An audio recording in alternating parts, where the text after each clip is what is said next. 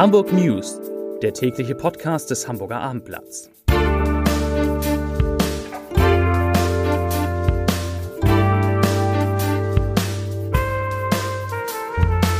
Moin, mein Name ist Lars Heider und heute geht es um den Zustrom an Flüchtlingen nach Hamburg, der ungebrochen ist. Weitere Themen.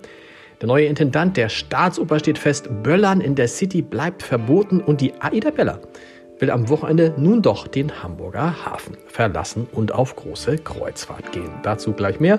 Zunächst aber wie immer die Top 3, die drei meistgelesenen Themen und Texte auf abendblatt.de. Auf Platz 3 nach Unfall an Kaimauer neuer Ablegetermin für die Aida Bella steht.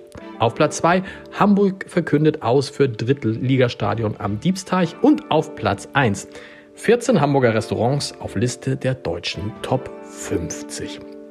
Das waren die Top 3 auf abendblatt.de.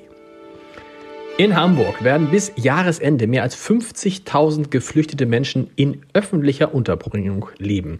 Der Zustrom sei ungebrochen, sagte Sozialsenatorin Melanie Leonard heute beim Besuch einer fast fertigen neuen Unterkunft in Rothenburgs Ort. Zurzeit nehme Hamburg jeden Tag rund 100 Menschen auf, meist seien es sogar mehr. Den größten Teil machten Schutzsuchende aus der Ukraine aus, sagt Leonhard. Viele hätten Unterbringungsbedarf. In der neuen Unterkunft aus Modulhäusern am ehemaligen Huckepack-Bahnhof sollen perspektivisch 500 neue Plätze entstehen.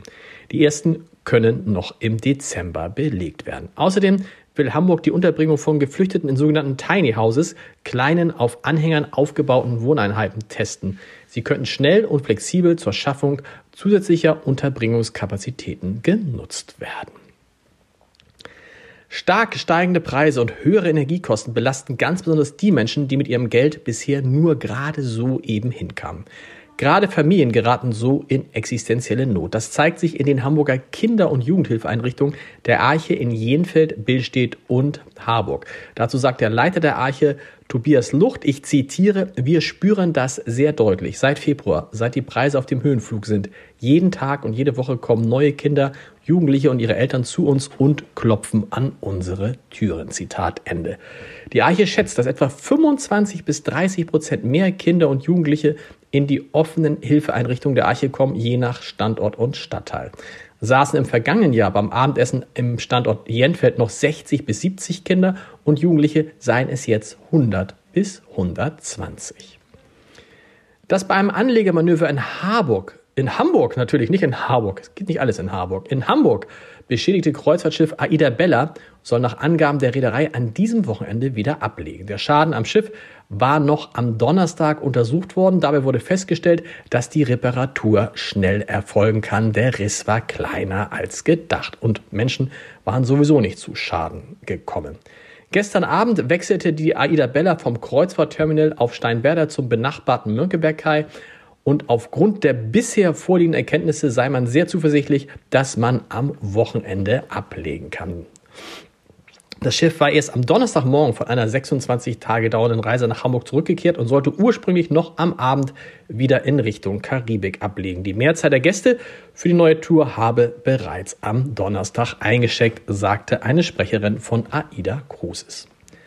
Das Abfeuern von Feuerwerksraketen und Böllern bleibt in Hamburg in der Silvesternacht rund um die Binnenalster und auf dem Rathausmarkt verboten. In die Verbotszone dürfen zwischen 18 und 1 Uhr auch keine Knaller mitgenommen werden. Lediglich sogenanntes Kleinstfeuerwerk also beispielsweise Wunderkerzen und Knallerbsen sind erlaubt. Das Verbot gilt für die Straßen Jungfernstieg, Neuer Jungfernstieg, Lombardsbrücke, Ballindamm und Riesendamm sowie eben für den Rathausmarkt. Die Polizei rechnet rund um die Binnenalster und vor dem Rathaus mit etwa 10.000 Feiernden, darunter auch viele Familien mit Kindern. Mit dem Verbot sollen die Silvesterfeiern in der Innenstadt sicherer werden. Die Verbotszone war 2019, 2020 zum ersten Mal eingerichtet worden. Zuvor hatte es in der Menge oft bedrohliche und gefährliche Situationen gegeben, bei denen auch zahlreiche Menschen verletzt wurden. Die Entscheidung ist gefallen. Auf einer kurzfristig einberufenen Pressekonferenz in der Stifterlounge der Hamburgischen Staatsoper stellte Hamburgs Kultursenator Carsten Broster heute Vormittag den Nachfolger von Georges Delion als Intendant der Staatsoper vor. Die Wahl der Findungskommission fiel auf Tobias Kratzer. Er wird das Amt 2025 antreten. Der 42-Jährige aus dem bayerischen Landshut gilt als einer der interessantesten Regisseure seiner Generation. Für Aufsehen und Begeisterung sorgte seine Tannhäuser-Inszenierung bei den Bayreuther Festspielen 2019. Zuvor hatte er unter anderem in Bremen, Klagenfurt, München, Graz und Leipzig inszeniert.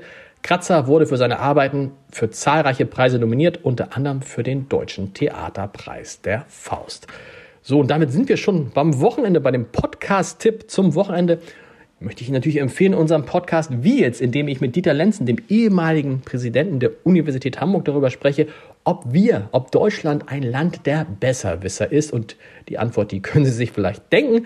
Aber es lohnt sich, diesen Podcast anzuhören. Auch alle anderen Podcasts des Hamburger Abendblatts sind hörenswert. Sie finden sie unter www.abendblatt.de slash podcast. Und morgen, nicht vergessen, morgen ist endlich wieder Märchen im Michel eben im Michel. Die große Abendveranstaltung gibt es nachmittags und abends und die Abendveranstaltung wird live auf abendblatt.de übertragen. Wie Sie dabei sein können, morgen sehen Sie auf unserer Seite auf abendblatt.de. Da lohnt es sich einmal mehr auf diese Seite zu gucken. Wir hören uns dann am Montag wieder um 17 Uhr mit den Hamburg News. Bis dahin, tschüss.